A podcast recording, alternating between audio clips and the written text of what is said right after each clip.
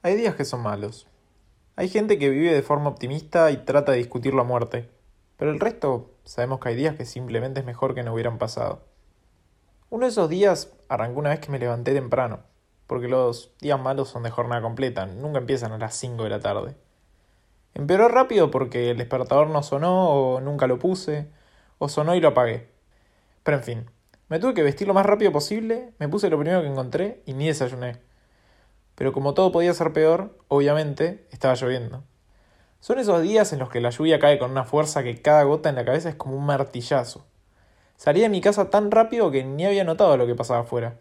Pero cuando puse un pie en la calle tuve que pegar la vuelta para buscar un paraguas que me proteja. Yo sabía a la perfección que había un lugar específico en la casa donde podía encontrar uno. Pero en los días malos no hay nada predecible. El paraguas no estaba donde debía y no tenía tiempo para buscarlo. Así que salí a sufrir los azotes del agua. Corrí para buscar refugio en la parada del colectivo que me tenía que tomar. A cada paso sentía que era imposible estar más mojado. Después pisé un charco del tamaño de una laguna que me hizo darme cuenta que la suela de mis zapatillas estaba rota.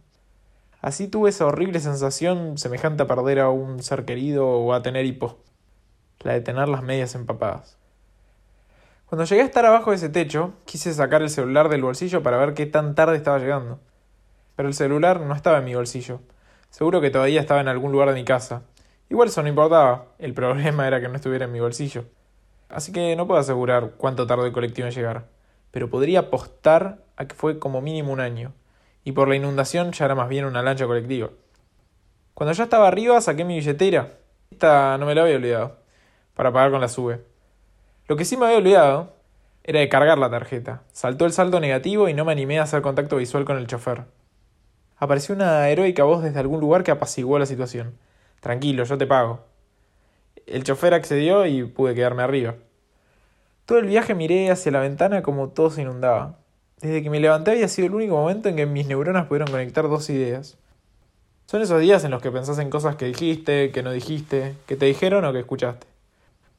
Ya tenía que bajar para enfrentar el torrente de agua de vuelta. Me acerqué a la puerta y noté que alguien se me puso al lado. Cuando bajamos, ambos encaramos para el mismo lugar.